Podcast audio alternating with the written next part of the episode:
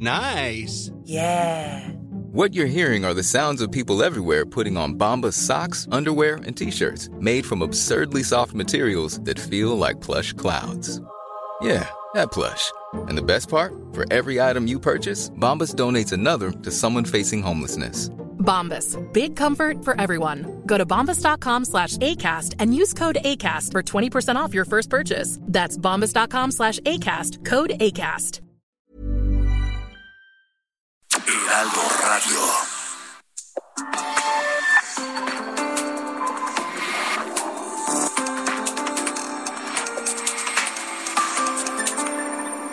República H, con Alejandro Cacho.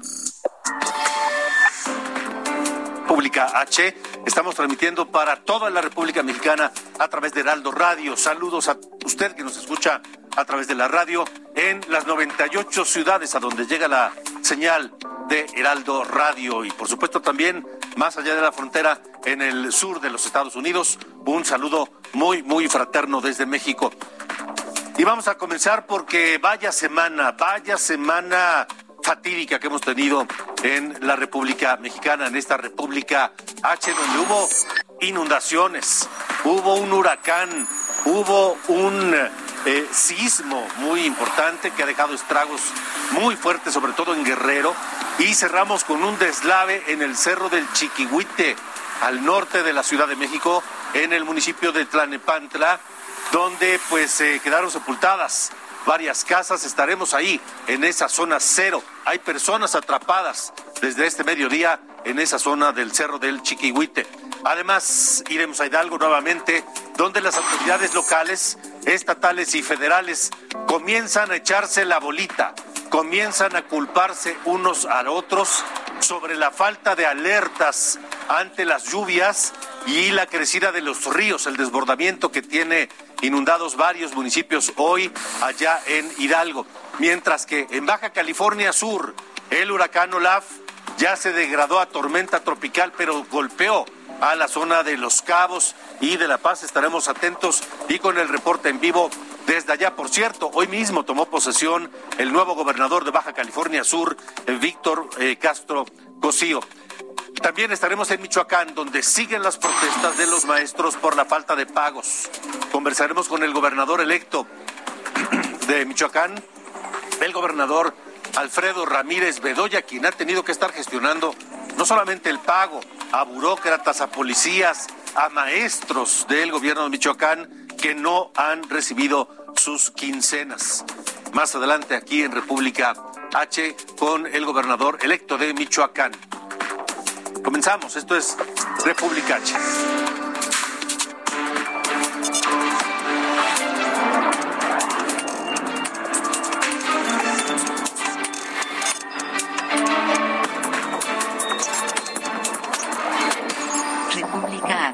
con Alejandro Cacho. Comenzamos con otra tragedia, le decía yo que en esta semana hemos tenido que reportar varias inundaciones, terremotos, lluvias fuertes y ahora el desgajamiento de un cerro, el famoso cerro del Chiquihuite, emblemático del Valle de México, al norte de la ciudad, ya en el municipio de Tlanepantla. Hay personas atrapadas y hay también personas que desgraciadamente perdieron la vida. Todos los detalles los tiene mi compañero Israel Lorenzana esta noche, allá en vivo desde el Chiquihuite. Israel, ¿qué nos tienes? Alejandro Cacho, muy buenas noches, es un gusto saludarte. Efectivamente, una desgracia más, esta vez en el municipio de Tlanepantla, en el Estado de México. Estoy ubicado exactamente en la colonia Lázaro Cárdenas, son las faldas del Cerro del Chiquihuite. De hecho, desde aquí se alcanzan a ver las antenas de comunicación que son emblemáticas de este cerro, Alejandro. Lo que observas de fondo a través de las imágenes es un grupo de personas que han llegado para apoyar en las maniobras de búsqueda y rescate y además, por supuesto, hacer presente las solidaridad de los mexicanos en situaciones como esta. ¿Por qué te lo digo? Han traído agua, han traído comida y por supuesto se han ofrecido para llevar a cabo la búsqueda de las 10 personas que continúan todavía desaparecidas. Lamentablemente se ha dado a conocer que una persona ha perdido la vida, una mujer de aproximadamente 20 años, la cual fue rescatada de los escombros y bueno, pues también cuatro más fueron trasladadas lesionadas. Hay que señalar, Alejandro, que bueno, pues en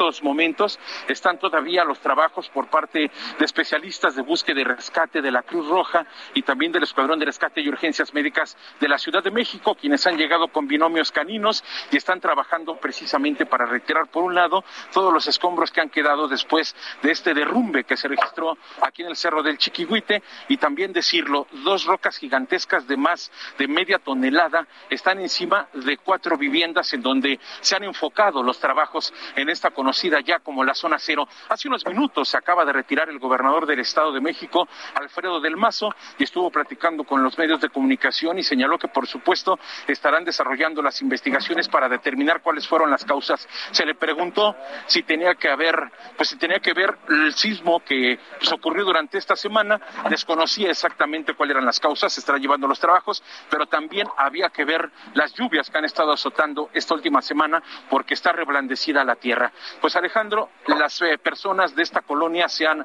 abocado para ayudar, han traído pues algunos polines, tarimas, agua, comida para los rescatistas. Y bueno, pues en la zona cero van a continuar los trabajos. Prácticamente durante toda la noche. Son 10 personas las que están desaparecidas, una ha perdido la vida, cuatro fueron trasladadas a hospitales en calidad de lesionados. Y también decirlo, ya se han habilitado dos albergues aquí en el municipio de Tlanepantla porque se tuvo que evacuar a más de 90 familias de esta calle que estás observando precisamente de fondo con las imágenes de mi compañero camarógrafo y bueno, pues estamos viendo cómo salen también elementos de la Secretaría de la Defensa Nacional, también está el personal de Marina y por supuesto la Guardia Nacional ya trabajando en las maniobras de búsqueda y de rescate y también resguardando toda esta zona para evitar por supuesto algún otro incidente. La Policía Estatal ha ya instalado estos cordones de seguridad para evitar que transiten las personas que nada tengan que hacer y por supuesto también para que no suban vehículos. Esta jornada, Alejandro, será muy larga. Por supuesto, nosotros vamos a permanecer al pendiente y recordar que ya hay dos albergues instalados en los cuales las personas que pues así lo deseen y sea necesario, porque ya fueron evacuadas de este punto, tendrán que permanecer ahí esto de manera preventiva. También estuvo por aquí ya el presidente municipal, quien estuvo hablando con los medios de comunicación, me refiero a Raciel Pérez, quien desde un inicio señaló pues que había personas desaparecidas y que todo el apoyo lo tendría por parte del gobierno municipal. También estuvo el alcalde de Gustavo Madero, Francisco Chiguil, quien vino a ofrecer la ayuda a las personas de esta colonia Lázaro Cárdenas, porque hay que recordar que son los límites de Tlanepantla y la alcaldía Gustavo Madero. Alejandro Cacho, la. Gracias, muy completa Israel. Así que 90 familias desalojadas, eh, cuatro lesionadas, eh, ¿sabemos su estado? Pues mira, se fueron en calidad de lesionados con un eh, diagnóstico reservado a bordo de ambulancias. Una de ellas tenía COVID-19, tuvo que ser desalojada prácticamente de un domicilio muy cerca del lugar donde se registró el deslave, se fue a un hospital cercano. Son cuatro lesionados, una persona que pierde la vida, una mujer de aproximadamente 20 años de edad que fue ya reconocida por sus familiares y 10 que todavía están desaparecidos. De acuerdo. Israel Lorenzana, estamos eh, pendientes y más adelante al final del programa volvemos contigo allá al Cerro del Chiquihuite. Muchas gracias. Mientras tanto, saludo a Samuel Gutiérrez Macías, el coordinador general de Protección Civil y Gestión Integral de Riesgos del Estado de México, quien está en la línea telefónica. Eh, eh, coordinador, gracias por estar en República H. ¿Cuál es la situación? ¿Cuál es el, el nivel de riesgo esta noche en esa zona del Cerro del Chiquihuite?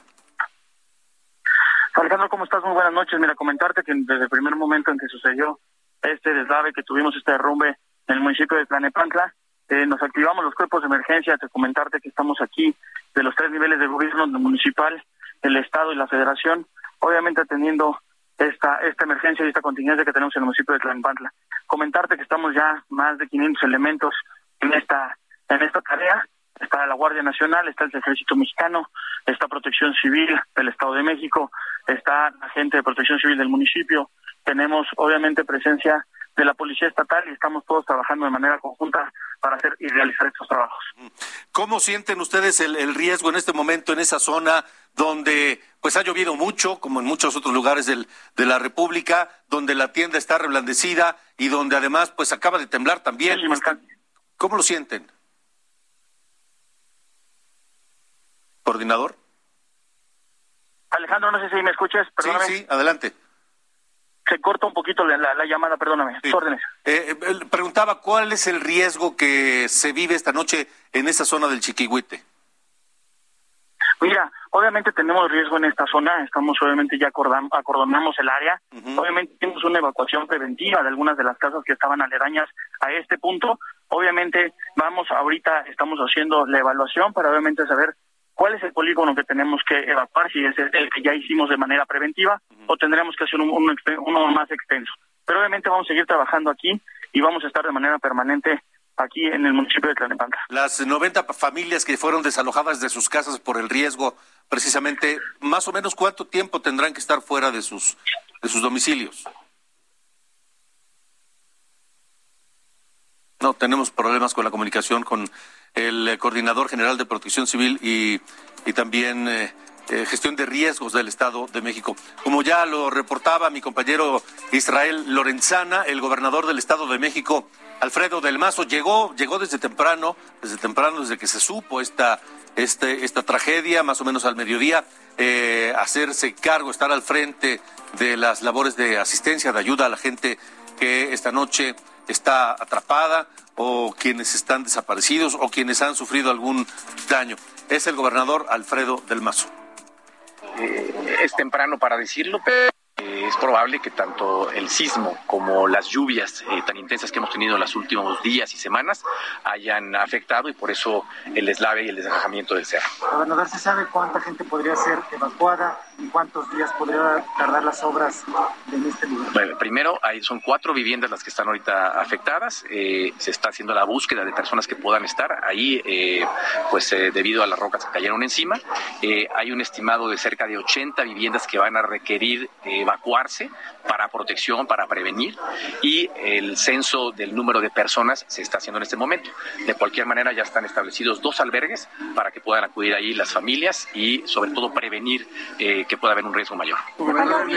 Y sí, estuvo durante varias horas el gobernador del Estado de México ahí presente en este lugar del Cerro del Chiquihuite, que como le decía es emblemático porque es el lugar donde eh, pues los ingenieros desde hace décadas eh, desde el inicio de las instalaciones de la televisión abierta y de la radio, es el lugar donde eligieron poner las antenas de, retransmisión de muchas señales de televisión y de radio allá al norte del Valle de México, hasta donde estuvo el gobernador Alfredo del Mazo.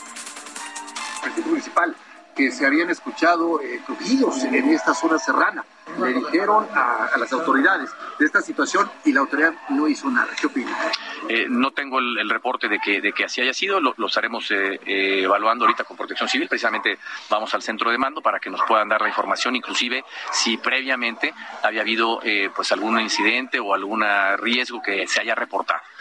por lo pronto, lo importante es hacer continuar con los trabajos para apoyar a las familias que pues están en este incidente y sobre todo evitar también que haya un incidente mayor. Comunicación con el presidente de la República? él está informado, no he hablado yo personalmente con él, pero él está al tanto de esto y de manera muy solidaria, eh, como lo ha hecho eh, en todo momento, está presente las fuerzas federales para apoyarnos en lo que sea necesario. Gracias. Así que estas labores de, de búsqueda, de rescate de las personas desaparecidas hasta este momento 10 que se piensa pudieran estar debajo de los escombros que ya veíamos en, en las imágenes, una, una imagen terrible. Eh, continuarán estas labores de rescate durante toda la noche allá en el Cerro del Chiquihuite. Y mientras eso ocurría allá en eh, Tlanepantla, en Toluca, en el Congreso del Estado de México, se solicitaban recursos al gobierno federal para ayudar a los damnificados por las lluvias. Piden que la Secretaría de Hacienda destine dinero de manera inmediata. La bancada de Morena y del Partido del Trabajo habían propuesto liberar únicamente recursos del Fondo Estatal de Desastres y destinarlos solo a algunos municipios. Pero finalmente se dio Morena y sus partidos aliados a la propuesta de la oposición, del PRI, PAN, PRD, para buscar apoyo de los tres niveles de gobierno y atender a todos los municipios afectados del Estado de México y no solamente a algunos. Vamos del Estado de México a Hidalgo. El gobernador Omar Fayad aseguró que ninguna institución con agua o protección civil emitieron un documento que alertara sobre las inundaciones que azotaron esta semana a Hidalgo. Contrario a esto, la Coordinadora Nacional de Protección Civil, Laura Vázquez, aseguró que sí hubo una alerta, sí hubo una, un llamado de, de riesgo a causa de las lluvias. Comienzan a decirse, no fui yo, fuiste tú, mientras que Alejandra Méndez, la coordinadora del Servicio de Meteorológico Nacional, aseguró que sí se emitieron 45 alertas al Sistema Nacional de Protección Civil sobre las tormentas que provocaron el desbordamiento del río Tula. Podría indicar que Protección Civil no atendió o menospreció la información que se le proporcionó el lunes por las precipitaciones en el Valle de México, dijo en conferencia de prensa la responsable del Servicio Meteorológico Nacional. Pero mientras tanto la situación en Tula es muy, muy difícil. Ya iniciaron las labores de desasolve. Vamos contigo, José Ignacio García, corresponsal de Heraldo Media Group allá en Hidalgo. Te saludo, buena noche. ¿Qué tal Alejandro? Un saludo a ti y a todo el auditorio. Pues comentarte que todavía continúan las labores de desasolve y de limpieza en el municipio de Tula, así como en los otros seis municipios afectados por las inundaciones recientes en el río Tula. Comentarte que hasta el momento las autoridades estatales han informado sobre las labores de limpieza que han afectado en el municipio de Tula a 31.600 personas mientras que en el municipio de Tlahuelpan afectaron a 2.400 personas. De la misma manera se mantienen las labores de vigilancia por parte del Ejército Mexicano y de la Guardia Nacional para evitar actos de rapiña, ya que hay habitantes que se encuentran en los albergues temporales que han denunciado que se puede presentar actos de delincuencia y vandalismo, por lo cual también se mantienen elementos de la Secretaría de Seguridad Pública Estatal comandados por la Guardia Nacional para poder coordinarse y evitar actos de vandalismo en las viviendas abandonadas. Comentarte también que se encuentran acciones preventivas sanitarias porque puede presentarse actos y padecimientos gastrointestinales y de dengue por el estancamiento del agua. Es la información que tenemos hasta el momento. José Ignacio García, gracias por la información allá en Hidalgo, donde seguiremos muy atentos la situación. Eh, Hidalgo, hasta luego, buenas noches. Hidalgo, Estado de México, Valle de México, han sufrido las lluvias, pero no han sido los únicos lugares. Iremos en un momento más a Baja California Sur, donde también el golpe de Olaf ha llevado mucha agua. Vamos antes a Yucatán, del otro lado, en la otra península. En Yucatán, las lluvias también han causado afectaciones. En Yaxchachén hay 30 predios dañados, se inundó una cancha municipal, una escuela y varias calles. Está suspendido el servicio de energía eléctrica y de agua. En San Salvador hubo 45 casas afectadas, esto también en Yucatán. En Homún cerraron el Palacio Municipal que presentó filtraciones. Protección Civil consideró el riesgo porque además hay cuartaduras en esa presidencia municipal por falta de mantenimiento, todo eso en Yucatán. Y en Jalisco, en Jalisco se entregaron despensas por vía aérea a 100 familias de Trapa de Allende que lleva aislado 13 días porque el único camino de acceso está dañado por las lluvias. Los comestibles se agotaron porque pues, no podían nadie salir a abastecerse y tampoco podían llegar los suministros. Con la Coordinación de Protección Civil del Estado, la Jefatura de Gabinete y el Sistema de Atención Médica de Urgencias se logró llevar toda esta comida, todos los suministros a los pobladores de Tlapa, allá en Jalisco, Tlapa de Allende.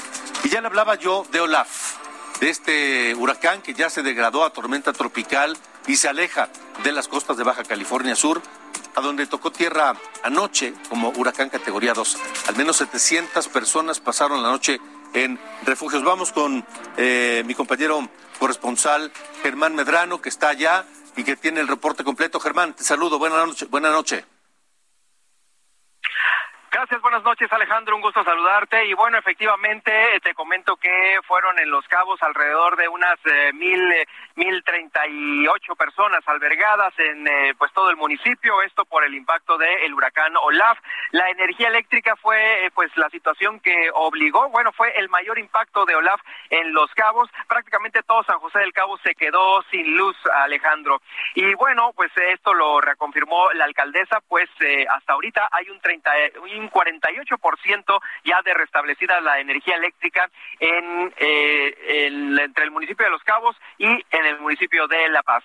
Eh, por lo pronto aquí en la ciudad de La Paz hay brigadas de limpieza en todos lados. Ahorita en este momento me encuentro en Palacio de Gobierno donde pues eh, hace un par de horas el nuevo el gobernador el gobernador, ya gobernador Víctor Manuel Castro Cosío, tomó posesión al cargo después de haber estado en el Congreso del Estado frente a los 21 diputados haciendo esta, esta protesta.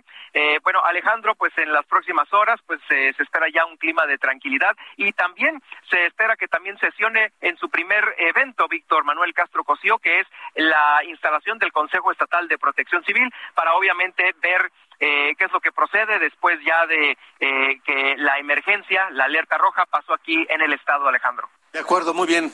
Germán Medrano, gracias por el reporte. Estaremos atentos a lo que ocurra allá en Baja California Sur. Son las ocho de la noche, ocho de la noche, diecinueve minutos, tiempo del centro de la República Mexicana. Veíamos eh, dos horas menos allá en, en La Paz, en Baja California Sur. Esto es República H y vamos a un resumen. La Suprema Corte de Justicia de la Nación declaró inconstitucional el derecho a la vida, que el Congreso de Sinaloa añadió a su constitución. Anteriormente daba al feto la misma protección jurídica que a las personas nacidas. Elementos de la Secretaría de Seguridad Pública resguardaron a 262 migrantes al sur de Veracruz. Este grupo de extranjeros son procedentes de Haití y de Chile. Entre ellos se localizó también a siete menores de edad. En Colima, maestros de la sección 39 del Sindicato Nacional de Trabajadores de la Educación organizaron una caravana vehicular como medida de protesta ante la falta de pago de sus salarios desde la segunda quincena de agosto. El gobernador electo de Sonora, Alfonso Durazo, informó que tras contagiarse de COVID finalmente dio negativo a la prueba, por lo que el próximo lunes sí podrá tomar protesta como nuevo mandatario sonorense. El gobernador de Durango, José Rosas Aispuro, presentó Paisano Apoya a tu Gente, programa que impulsará el desarrollo de las zonas rurales del Estado y que combina recursos de remesas y créditos de la Financiera Nacional de Desarrollo Agropecuario. Una caravana del Ejército Zapatista de Liberación Nacional partió desde Chiapas rumbo a la Ciudad de México. Se espera que este grupo viaje hacia Austria para reunirse con organizaciones en defensa de los derechos humanos. Y revisemos esta noche las cifras que da la Secretaría de Salud sobre los contagios de COVID y las defunciones en las últimas 24 horas en México. Vamos eh, a conocer esta información, cómo se reportan esta noche. Sara, te escuchamos. De acuerdo con la Secretaría de Salud, en las últimas 24 horas se registraron 14.233 nuevos contagios y 699 defunciones por coronavirus en México. Sigue siendo un número alto de contagios y el número de defunciones, aunque ha bajado, sigue siendo uno de los mayores del mundo en los últimos días y semanas. El gobernador de Puebla, Miguel Barbosa, aseguró que su gobierno respetará las sentencias de amparo promovidos por, por, padres de familia para que sus hijos menores de edad sean vacunados contra COVID. En Puebla se cumple con las sentencias de amparo, ¿eh? Se cumple. Este, no, no, no, no. Las sentencias de amparo se cumplen. No sé que nos vayamos a meter en una responsabilidad por, por consultar el cumplimiento de una sentencia. No, no, no, no, no. De verdad, este, que se cumpla la sentencia de amparo. En Nuevo León, ocho menores fueron vacunados contra COVID en San Nicolás de los Garza. Tienen entre 12 y 17 años se les aplicó la primera dosis de la vacuna Pfizer. El secretario de Salud de Nuevo León, Manuel de la O, dijo que en su estado, en Nuevo León, se vacunará a todos los niños amparados por la justicia federal. Y al momento hay una lista de 480 menores de edad que han ya recurrido a la justicia federal para, dice qué ironía, han tenido que recurrir a la justicia federal para obtener algo que es un derecho, un derecho humano que es el derecho a la salud, pero que Hugo López Gatel, el responsable de la pandemia, por darle gusto al presidente López Obrador, pues le regatea ese derecho a los niños. Increíble, pero cierto. Vamos a Uruapan, en Michoacán, donde comunidades indígenas irrumpieron en una sede de vacunación para exigir que los vacunaran. Llegaron sin respetar el orden de edad de ningún tipo. Y al enterarse que las vacunas no eran suficientes, se enfrentaron con personal de seguridad de ese lugar. Las autoridades suspendieron la jornada de vacunación por tiempo indefinido. Estas comunidades indígenas bloquearon carreteras y tomaron oficinas de gobierno en protesta. Y la Secretaría de Salud de Guanajuato pide que las autoridades federales distribuyan las vacunas anticovid que tienen almacenadas, que son millones, ¿eh? El director de Salud Pública, Pablo Sánchez, dijo que desconocen por qué dejaron de enviar las vacunas a Guanajuato.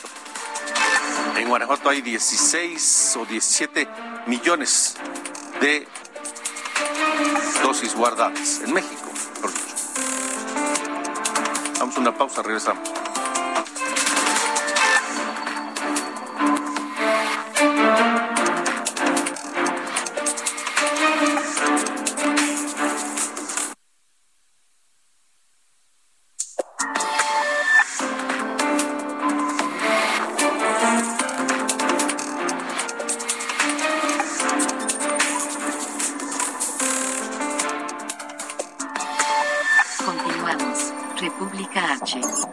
Alejandro Cacho. Heraldo Radio. La HCL se comparte, se ve y ahora también se escucha. Vivimos una tercera ola de esta pandemia y lo más importante es cuidarnos. Y aunque permanecer en casa es lo mejor, sabemos que a veces es necesario ocho horas. Visita cualquiera de nuestras sucursales o agenda tu cita a domicilio llamando al 55 52 76. Heraldo Radio 98.5 FM, una estación de Heraldo Media Group, transmitiendo desde Avenida Insurgente Sur 1271, Torre Carrachi, con 100.000 watts de potencia radiada. Regresamos, República H, con Alejandro Cacho. Esta noche dramática allá en el Cerro del Chiquihuite, te escuchamos.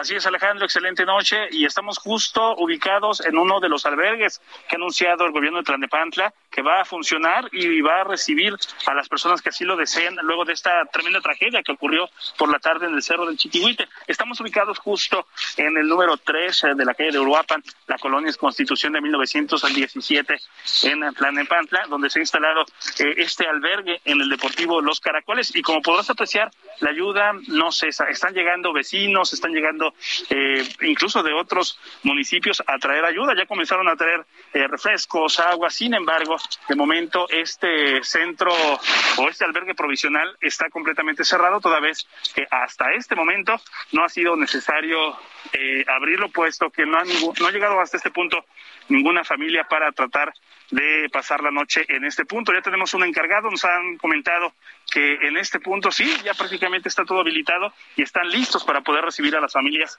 luego de esta tremenda situación que se está viviendo en, el cerro del Chiquihuite. Y al ver esta situación, los vecinos han improvisado este centro de acopio para las personas que quieran llegar al deportivo, eh, ese deportivo que se ubica sobre la calle de Uruapan número 3, pueden llegar, pueden traer la ayuda, acá la están recibiendo, se están organizando precisamente los vecinos a las afueras del deportivo que se ha colocado en este, en este punto para poderle brindar toda la ayuda correspondiente a los damnificados. Por parte de las autoridades de Tlalnepantla, hasta el momento no han llegado hasta esta zona. De hecho, lo que están pidiendo los vecinos también son informes para saber a dónde van a llevar esta ayuda o bien si se mantienen en este punto. Y por lo pronto, mi querido Alejandro, el reporte seguimos muy, muy pendientes. De acuerdo, Gerardo, gracias por la información.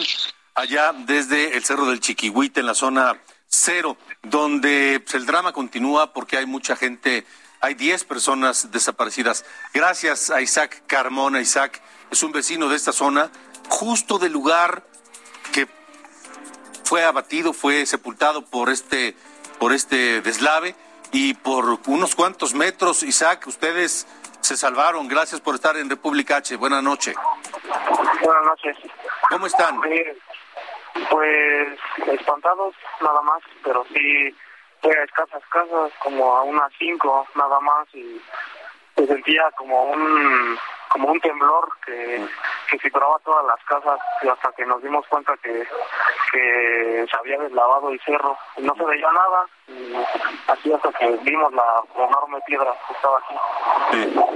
Eh, ¿Ustedes habían notado algo en los días previos? ¿Habían escuchado, habían sentido este que se movía la tierra? ¿Habían escuchado algún crujido? Eh, ¿Habían notado algo después del sismo o después de las lluvias? Pues no, la verdad no, pero entre vecinos escuchaba que ahí mismo habían caído como dos piedras grandes, pero pues la gente también no hizo caso. Y al momento de esto, ya con las lluvias y el temblor, pues aflojó de más y pasó lo de hoy. Eh, Isaac, eh, ¿usted conoce a las personas que están desaparecidas esta noche? No, la verdad no, este tengo vecinos que sí los conocen, pero no, yo, yo no conozco a nadie de los que estén desaparecidos. Pero no ha habido, ha habido alguien que ha podido constatar que estén con vida o que haya tenido comunicación con alguna de esas 10 personas? Hasta donde todos sabemos, la verdad no, no, no, no se ha visto nada, que, que hablen con esas personas, solo se tiene más o menos ubicado así en la tierra en donde están, pero pero no no exactamente. Hijo, qué cosa. El, eh, el tamaño de esas dos rocas, de esas moles que cayeron, pues es enorme y se va a tardar pues varios días en destruir esas rocas para poder remover los escombros y buscar a los eh, que pudieran estar ahí atrapados, ¿no? Pues sí. De acuerdo, Isaac. Bueno, pues gracias por eh, haber tomado esta comunicación. Qué bueno que ustedes están bien, qué bueno que los demás vecinos están bien. Ojalá pronto haya buenas noticias allá en esa parte del cerro de Chiquihuite. Muchas gracias. Hasta luego. Hasta luego, buenas noches. Y vamos a, a, más temas de inseguridad porque en Santa Catarina, Yosonotu, en Oaxaca, asesinaron a un agente municipal a través de un ataque, pero con drones. Medios locales reportan que la casa de este hombre quedó severamente dañada tras el ataque con drones. No se dio más información de cómo ocurrió esto, si fueron lanzados explosivos o qué pasó, pero el caso es que eh, es un, un, caso verdaderamente extraño. En Guerrero, el exalcalde de Tlacotepec, Mario Chávez Carvajal, fue ejecutado a tiros en su automóvil frente a Galerías Chilpancingo. El expresidente municipal ya había sufrido cuatro atentados previos. Ahora los asesinos lograron su cometido. En Mazatlán, Sinaloa, hubo un enfrentamiento entre grupos rivales de la delincuencia organizada. Se localizó un auto incendiado en una calle, la calle Veracruz, allá en Mazatlán. Eh, dentro, los cuerpos de cuatro personas calcinadas. Además, varias fachadas de vivienda resultaron dañadas también por impactos de bala.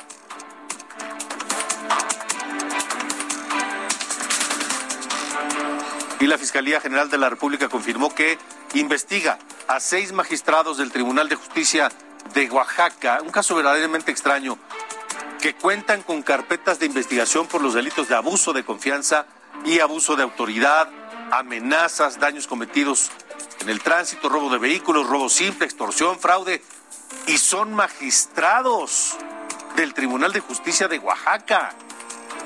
Magistrados que no se quieren ir, no quieren dejar el cargo. Ellos son Ana Mirella Santos, Luis Cordero Aguilar, Camerino Dolores, René Hernández Narciso y Tito Ramírez. Estos magistrados debieron haber dejado el cargo en diciembre de 2019, o sea, están por cumplir dos años más después de que terminó su encargo. Sin embargo, se han mantenido ahí bajo el principio de reelección. Recientemente el diputado local Noé Castillejos del PT aseguró que dentro del Tribunal de Justicia de Oaxaca existen tres magistrados con más de 30 años en el cargo. Así que cosas raras están ocurriendo en este tribunal allá en Oaxaca. Vamos a Guerrero. Carla Benítez, nuestra compañera corresponsal, nos tiene pues eh, el reporte de la situación dramática que se vive allá en, Acapulco, principalmente muchas casas afectadas, hoteles, condominios, eh, negocios. En fin, Carla, te saludo. Buenas noches. Buenas noches, Alejandra. Un saludo a tu auditorio. Te comento que a tres días del terremoto de siete puntos en Acapulco, el número, el número de afectaciones aumentó considerablemente. Aunque hasta ahora son 40 municipios de Guerrero los que presentan daños, es Acapulco el que mayor número de daños acumula principalmente en el rubro de viviendas. Uno de esos es el fraccionamiento Pedregal de Cantaluna, en la zona poniente del municipio, donde hay 600 familias damnificadas. ¿Te parece si vemos y escuchamos parte de los testimonios que recabamos en el lugar? Las réplicas siguen y siguen y las casas se están cuarteando. No es posible accesar a las viviendas ni sacar nada porque se está desprendiendo el material. Ese adobe que le pusieron es de muy baja calidad. Es más, no tiene entradas ni cadenas de carga ni nada. El edificio está a punto de colapsarse. Todos los edificios tienen daños. No son dos casas como dicen. Son 600 viviendas y exigimos solución porque es nuestro patrimonio. Vecinos, tenemos que unirnos y tenemos, queremos, queremos bueno, como acabamos de escuchar, las familias duermen en el estacionamiento, ya que por el movimiento telúrico sus hogares presentan severos daños en las estructuras que tras el sismo también reveló irregularidades en las que fueron construidas, pues el techo de la planta baja de un solo edificio es del grosor 8 centímetros, cuando lo establecido son 10 para dos niveles, y aún así estos cargan entre 3 y 4 pisos. Y hasta ahora la empresa Paquimé, que fue la encargada de construir los departamentos, no les ha dado una solución, pues de acuerdo con el encargado de la empresa constructora, Roberto Malvido, solo dos departamentos resultaron, resultaron afectados, cuando en realidad hay 598 más con daños severos en paredes, puertas, techos e incluso bases de los edificios. Este día te comento que los afectados bloquearon la carretera federal Acapulco-Cihuatanejo para exigir que se les atienda, ya que como pueden ver en las imágenes, sus patrimonios quedaron inhabitables y ante las réplicas que hasta ahora suman 517 teman que estos se ven, temen que estos se vengan abajo. Sin embargo, Alejandro, eso es solo una parte de todos los daños que hay en el estado, pues aunque en un inicio se manejó que el temblor no había pasado a mayores, lo cierto es que hasta el último reporte que hizo Protección Civil hay más de 3.000 viviendas, siete hospitales con daños, algunos severos y otros de riesgo medio, y más de 40 derrumbes carreteros solo en Acapulco, que fue el epicentro. Por ejemplo, en la zona rural del municipio se registran pérdidas totales en localidades del Playón, Jaldianguis, Tartalitas, Kilómetro 40, Pueblo Madero, Puente de Fierro y Pablo Galeana. Hasta ahora la cifra de muertos se encuentra en cinco, dos muertes por lesiones durante el sismo y tres más por infartos a causa de la impresión del temblor. Cabe mencionarte que los deportes de daños continúan y Protección Civil no se da abasto, pues las denuncias en colonias de todas las zonas de Acapulco reportan edificios a punto de colapsar. Esto te repito, pues al inicio se manejó que a nivel federal y a nivel estatal que los daños no habían pasado a mayores, lo cierto es que con el transcurso de los días se han ido contabilizando mayores pérdidas. Mi reporte, Alejandro.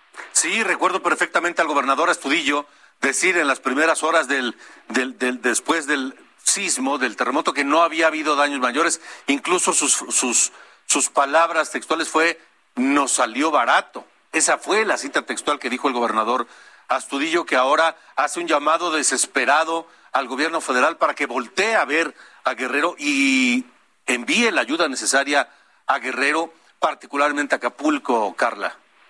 Así es, Alejandro. Incluso a nivel local se ha manejado en redes sociales una campaña que pues piden que se vea al puerto, ya que eh, te lo menciono textual, dicen que únicamente se ha hablado de un sismo mayor en la Ciudad de México cuando el epicentro es Acapulco, por lo que están pidiendo que la federación regrese a ver a los afectados, porque como te comento, pues conforme van pasando las horas se reportan más y más daños en viviendas principalmente y derrumbes carreteros. ¿Y hay alguna declaración o postura de la gobernadora electa hasta este momento, luego de este, de este terremoto de Evelyn Salgado? Tras el sismo, la única postura que dio la gobernadora electa fue que se iba a mantener al pendiente de las familias y de lo que se fuese reportando. Sin embargo, hasta ahorita no hay otra actualización. Como bien lo comentas, el único llamado que se ha hecho por parte del gobierno actual es que a la federación que regresa a ver al estado de Guerrero, ya que te comento, el martes el Comité Estatal de Protección Civil aprobó la solicitud de desastre para, para el estado. Sin embargo, hasta ahora, como no se ha terminado de contabilizar los daños en los 85 municipios del estado, no se ha podido hacer la petición formal a la federación, por lo que hay familias en todas las las partes. Hoy, por ejemplo, hubo cuatro bloqueos en Acapulco de en diferentes zonas donde exigen que Protección Civil vaya y revise pues sus viviendas, ya que como te comento, no se dan abasto, van aumentando conforme van pasando las horas del número de reportes de daños en viviendas principalmente. De acuerdo. Carla Benítez, nosotros eh, estaremos atentos de lo que ocurra en, eh, en Guerrero con la gente que está exigiendo ayuda precisamente porque su patrimonio ha sido severamente dañado por el terremoto. Gracias, Carla. Sí, Alejandro, seguimos al pendiente. Muy buenas noches. Hasta luego. Buena noche. Vamos a otro recorrido por la República Mexicana. La gobernadora electa de Campeche, Laida Sansores, acudirá a la Comisión Interamericana de Derechos Humanos ante el resolutivo del Tribunal Electoral Federal que decidió quitar la sanción al que fuera candidato a la gubernatura del Partido Movimiento Ciudadano por violencia política en razón de género en contra de ella. El presidente López Obrador realizó una gira de supervisión por el nuevo Hospital General de Especialidades en Sonora. Se informó que este inmueble construido en Hermosillo se encuentra casi al 100% de su obra, de su avance, de su terminación. El grupo parlamentario de Morena en el Congreso de Michoacán acusó al gobernador Silvano Aureoles de pretender desincorporar, o sea, vender un inmueble patrimonio del Estado donde se prevé construir un estadio.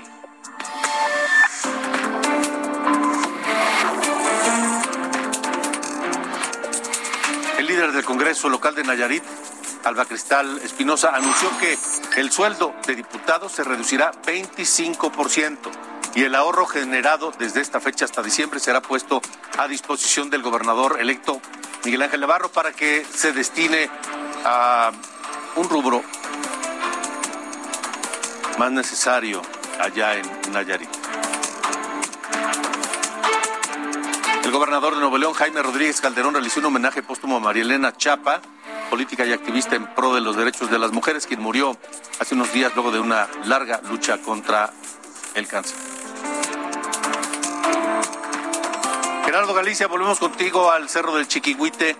¿Qué está pasando por allá?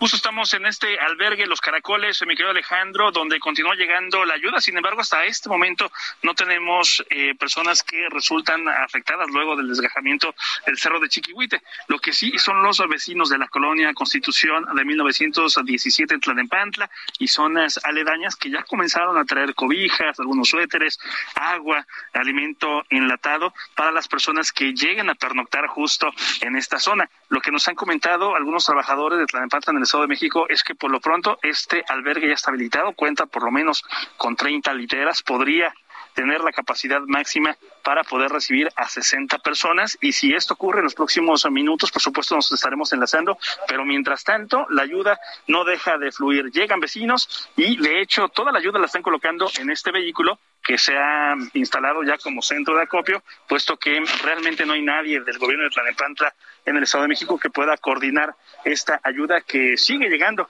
De hecho, vemos a más vecinos llegar en vehículos, traen ayuda, están buscando a damnificados, pero por lo pronto en este el Deportivo Caracoles todavía no llegan personas afectadas luego del desgajamiento del Cerro del Chiquihuite. Por lo pronto, el reporte seguimos muy, muy pendientes.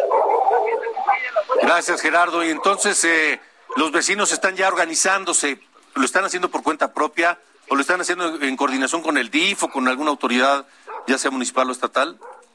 No, no, por cuenta propia. Hasta el momento no hay ningún representante del gobierno de Tlanepantla en este punto. Solo por redes sociales informaron que este iba a ser uno de los albergues temporales. Sin embargo, hasta este momento no hay absolutamente nadie eh, que pueda recibir esta ayuda. Así que los vecinos están improvisando, compraron algunas cartulinas, unos marcadores y colocaron justo los letreros de centro de acopio. Y las personas que ya comienzan a llegar hasta este punto, pues únicamente pueden dejar ayuda en la banqueta, puesto que no hay personal de Tlanepantla que pueda recibir todo este apoyo.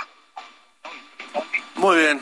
Gerardo, gracias. Gracias, Gerardo Galicia, por la información allá en el Cerro del Chiquihuite, donde pues eh, esta noche será muy larga, muy larga. Las condiciones climáticas, por fortuna, no han eh, empeorado. No se espera una lluvia eh, lo suficientemente copiosa esta noche que pueda complicar los trabajos de rescate y los, la remoción de estas enormes rocas que cayeron del cerro sobre las casas. Son rocas del tamaño de una casa, por lo menos de, una casa de un piso. Rocas de, gran tonelaje que llevará pues eh, muchas horas fragmentar, destruir, para poder moverlas y poder entonces remover escombros y buscar a las 10 personas que se encuentran desaparecidas en ese lugar, en esa colonia del Cerro del Chiquihuite, que hay que decir fue una eh, zona que comenzó con invasiones, con invasiones de terrenos, de gente que no tenía dónde vivir y que de pronto se fue instalando ahí en el cerro y que propiciaron la historia que se repite en muchos otros lugares de la República Mexicana, que es la invasión de sitios peligrosos para vivir, llámese arroyos de ríos, llámese eh, faldas de los cerros, llámese este eh, también algunos otros eh, lugares como arroyos secos, en donde la gente llega y se instala, simple y sencillamente se instala.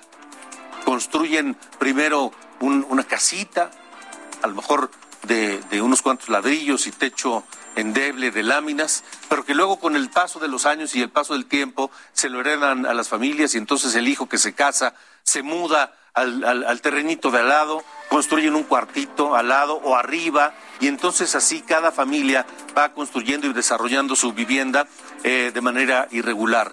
Y luego, por supuesto, la historia de la corrupción que hemos vivido en este país durante décadas, que no ha faltado el líder alguien que se levanta y que incluso de manera ilegal ha vendido esos espacios, esos terrenos a esta gente que no tiene otra opción de dónde vivir. Y entonces empiezan a organizarse y empiezan a gestionar ante las autoridades el desarrollo de, de servicios, que pavimenten las calles, que les lleven agua, que les lleven drenaje, que les lleven alumbrado público, que haya tendidos de electricidad, y luego llega el transporte, y luego llega la seguridad, y luego llega eh, la telefonía, y así, así se han ido desarrollando comunidades a lo largo y ancho del país, con millones y millones de personas, millones de familias que, conscientes del riesgo, no tienen otra opción más que ubicarse en esos sitios y con el paso de los tiempos se olvidan muchas veces, incluso llegan a vender esas casas que comenzaron siendo una invasión a otras personas o las heredan a sus familias, a sus hijos. Y entonces, de pronto, las personas que viven ahí ya perdieron de vista, ya se les olvidó el riesgo que significa estar ahí con sus familias.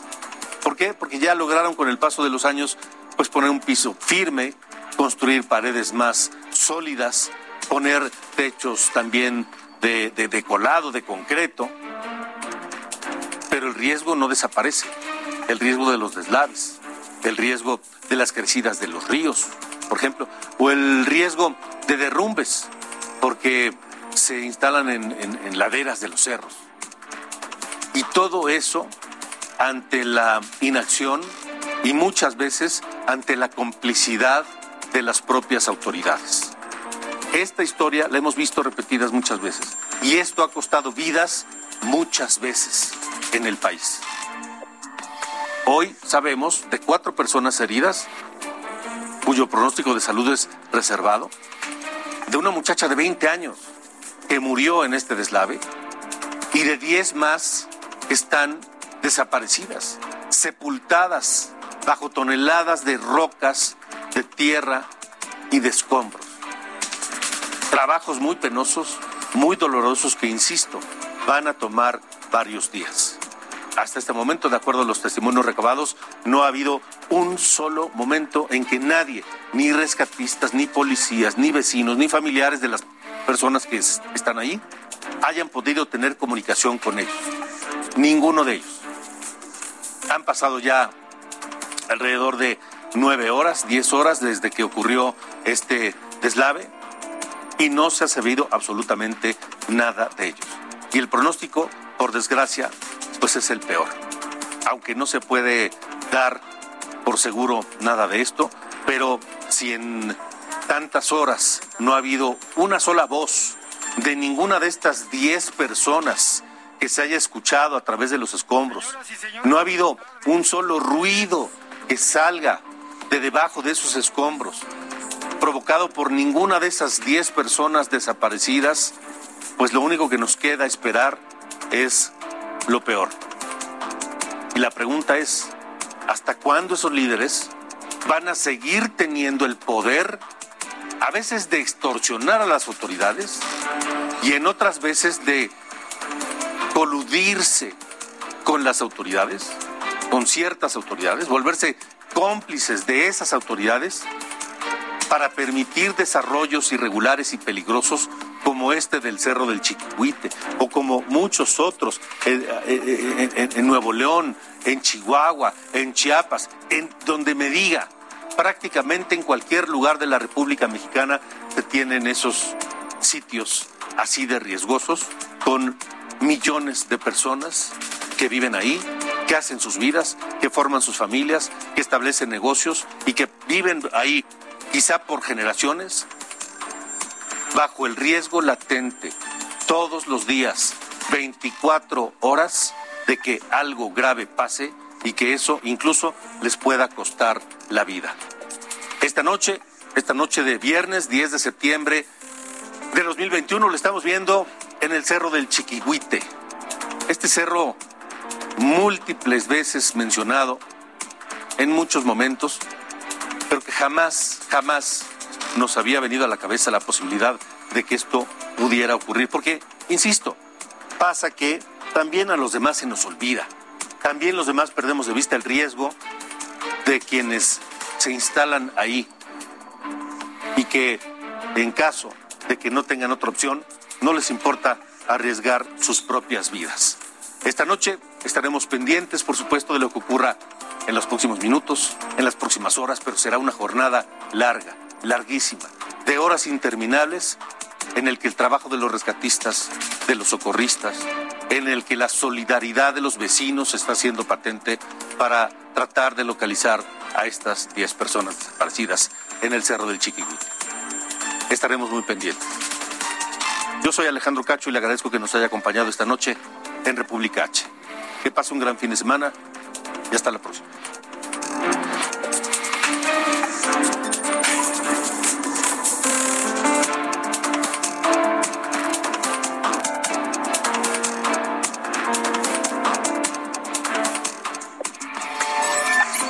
Esto fue República H con Alejandro Cacho. Heraldo Radio, la HCL se comparte, se ve y ahora también se escucha.